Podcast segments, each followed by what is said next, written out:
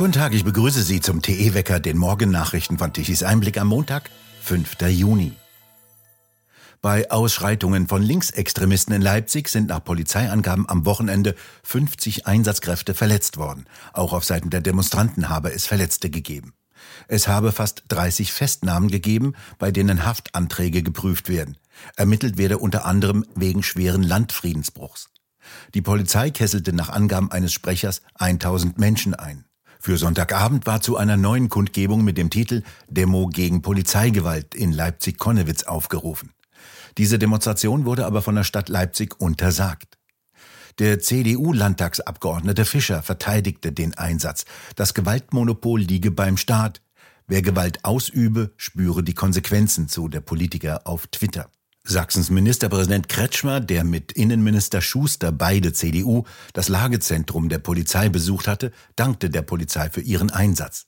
Das Ziel sei, Menschen und Sachwerte zu beschützen und Gewalttäter festzunehmen, erklärte der CDU-Politiker ebenfalls via Twitter. Bundesinnenministerin Faeser, SPD, sprach von sinnloser Gewalt, von linksextremistischen Chaoten und Randalieren und kündigte ein hartes Durchgreifen an. Wer Steine, Flaschen und Brandsätze auf Polizisten werfe, müsse dafür konsequent zur Rechenschaft gezogen werden. Die Sicherheitsbehörden von Bund und Ländern würden die gewaltbereite linksextremistische Szene in den kommenden Tagen und Wochen weiterhin ganz genau im Fokus behalten und konsequent einschreiten, wenn es zu Straf- und Gewalttaten komme, so Faeser.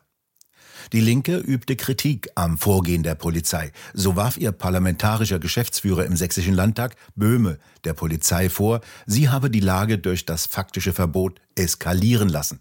Zudem kritisierte er, dass die Eingekesselten teils über Stunden festsaßen. Die Polizei erklärte, alle betroffenen Personen würden versorgt. Es gebe auch die Möglichkeit, ein mobiles WC zu nutzen. Die Linksfraktion im Sächsischen Landtag will heute eine Sondersitzung im Landtag beantragen. Nach den Ergebnissen der letzten Meinungsumfrage von Infratest DIMAP im Auftrage von ARD Tagesthemen und Welt kommt jetzt auch die jüngste Meinungsumfrage des Institutes INSA zu einem für die AfD überraschenden Ergebnis. Im Sonntagstrend, den INSA wöchentlich für Bild am Sonntag erhebt, kommt die Partei in dieser Woche auf 19 Prozent. Damit hat die AfD ihr Ergebnis innerhalb eines Jahres mehr als verdoppelt und liegt jetzt gleich auf mit der Kanzlerpartei SPD. Diese verliert im Vergleich zur Vorwoche einen Punkt und kommt nur noch auf 19 Prozent. Weiterer Gewinner der Woche, die Linke kann einen Punkt dazu gewinnen und kommt jetzt wieder auf 5 Prozent. Die Partei könnte, wenn so gewählt würde, damit den Wiedereinzug ins Parlament schaffen. Allerdings gilt hier, die Schwankungsbreite bei solchen Umfragen gestattet keine solche Aussage, sondern gibt allenfalls einen Trendhinweis.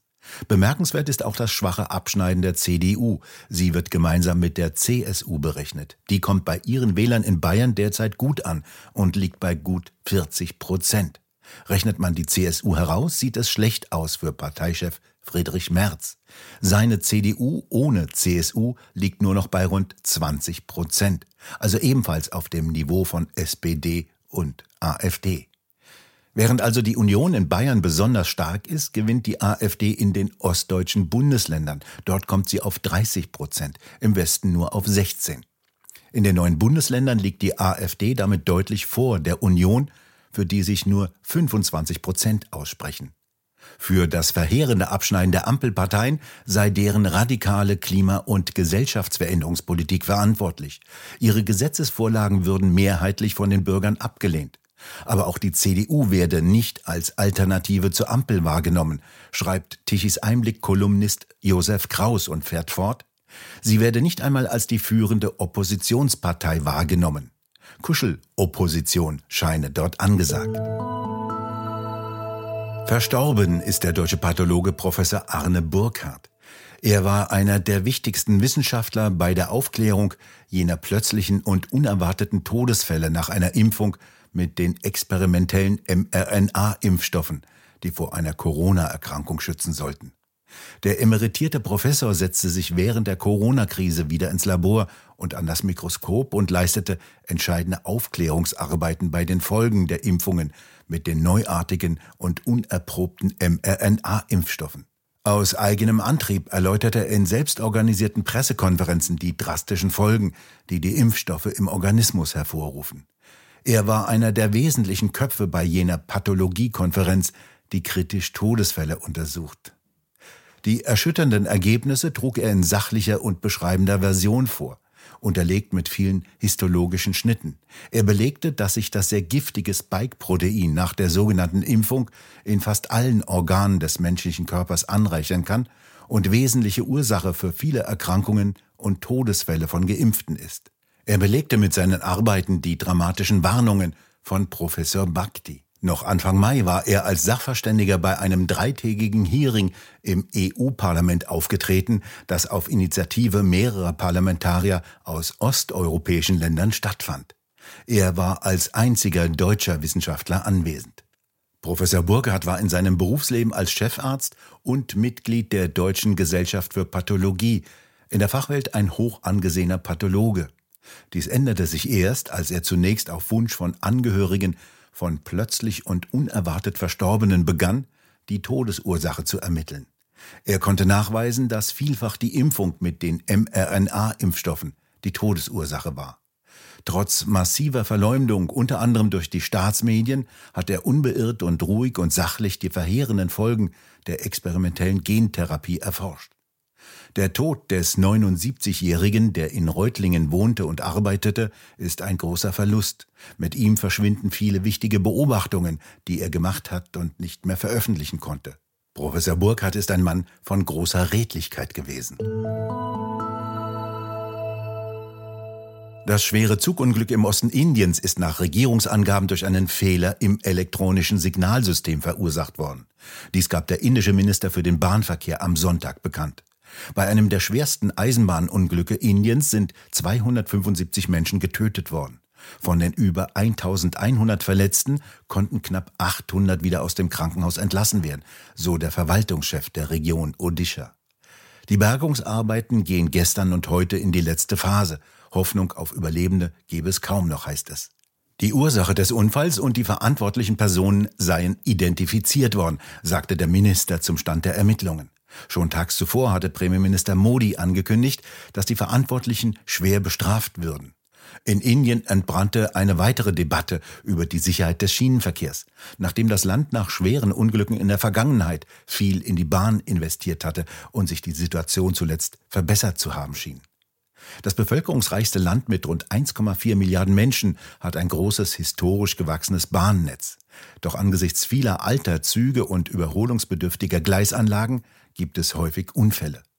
Das Büro von Regierungschef Modi hatte, wie das in Indien bei Unfällen im Zusammenhang mit der Infrastruktur üblich ist, bereits kurz nach dem Unglück eine Entschädigung für die Angehörigen der Toten von jeweils 200.000 Rupien, das sind etwa 2.300 Euro, angekündigt. Verletzte sollen etwa 50.000 Rupien, also rund 565 Euro bekommen. In Deutschland fand in Eschede am Samstag eine Gedenkfeier zum 25. Jahrestag des ICE-Unglücks von Eschede statt. Am 3. Juni 1998 entgleiste bei Eschede im Landkreis Celle der ICE Wilhelm Konrad Röntgen, weil bei Tempo 200 ein Radreifen brach und sich an einer Weiche verhackte. Die Wagen entgleisten und prallten unter anderem gegen eine Brücke. Bei diesem bisher schwersten Zugunglück in Deutschland starben 101 Menschen und 108 wurden verletzt. Das Ölkartell OPEC Plus will nach eigenen Angaben im kommenden Jahr rund 40 Millionen Barrel am Tag fördern. Dies bedeutet nach Berechnungen der russischen Nachrichtenagentur TASS eine Kürzung der gesamten OPEC Plus Fördermenge um 1,39 Millionen Barrel pro Tag. Dies beschloss die Allianz aus 23 Staaten gestern in Wien nach zähen Verhandlungen. Saudi-Arabien wird danach seine Ölproduktion im Juli um eine Million Barrel pro Tag drosseln und damit nach dem Rückgang der Rohölpreise auf den niedrigsten Stand seit mehreren Jahren bringen. Der saudische Energieminister Prinz Abdulaziz bin Salman sagte, er werde alles tun, was notwendig sei, um Stabilität in diesen Markt zu bringen. Die Ölpreise sind durch die schwächeren Wirtschaftsaussichten vor allem in China unter Druck geraten. Der Hauptgewinner der OPEC-Plus-Gespräche vom Wochenende waren die Vereinigten Arabischen Emirate, die ihre Fördermenge für das nächste Jahr auf Kosten einiger afrikanischer Mitglieder erhöhen konnten. Die wurden aufgefordert, einen Teil ihrer ungenutzten Quoten aufzugeben. Russland, der zweitgrößte OPEC-Plus-Produzent, muss in diesem Jahr keine zusätzlichen Kürzungen vornehmen, verlängert aber wie die anderen Mitglieder seine bestehenden Beschränkungen um zwölf Monate bis Ende 2024. Moskau konkurriert zunehmend mit seinen OPEC-Verbündeten aus dem Nahen Osten auf den asiatischen Märkten, seit Europa die meisten Einfuhren seines Öls verboten hat. Außerdem wurde in Frage gestellt, ob Moskau seine zugesagten Produktionskürzungen in den letzten Monaten aufgrund der hohen Exportmengen vollständig umgesetzt hat. Im April war eine Produktionskürzung um 1,66 Millionen Barrel pro Tag bis zum Ende des Jahres zur Stabilisierung des Ölpreises beschlossen worden. Doch trotzdem sinkt der Ölpreis seit rund einem Jahr. Mitte 2022 kostete ein Barrel OPEC-Öl rund 115 Dollar. Derzeit sind es etwa 75 Dollar. Bei dem OPEC-Treffen am Wochenende in Wien wurden den Nachrichtenagenturen Bloomberg und Reuters und dem Wall Street Journal der Zutritt zum OPEC-Hauptquartier in Wien verwehrt. Es gab keine Erklärung für diese Entscheidung.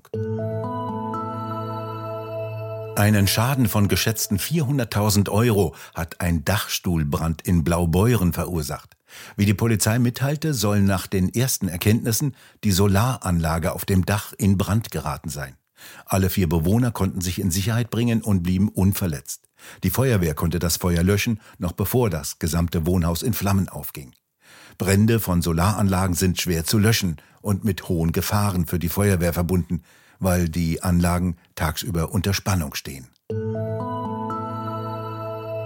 Es bleibt heute erst einmal frühsommerlich warm und trocken. Ab morgen kommen in den Süden und Südosten etwas feuchtere Luftmassen herein und das bedeutet etwas stärkere Bewölkung mit möglichen Schauern am Nachmittag und Abend. Die Temperaturen bewegen sich heute zwischen 22 Grad wie in München bis 27 Grad wie in Köln oder Frankfurt. Ganz im Norden an der See bleibt es deutlich kühler.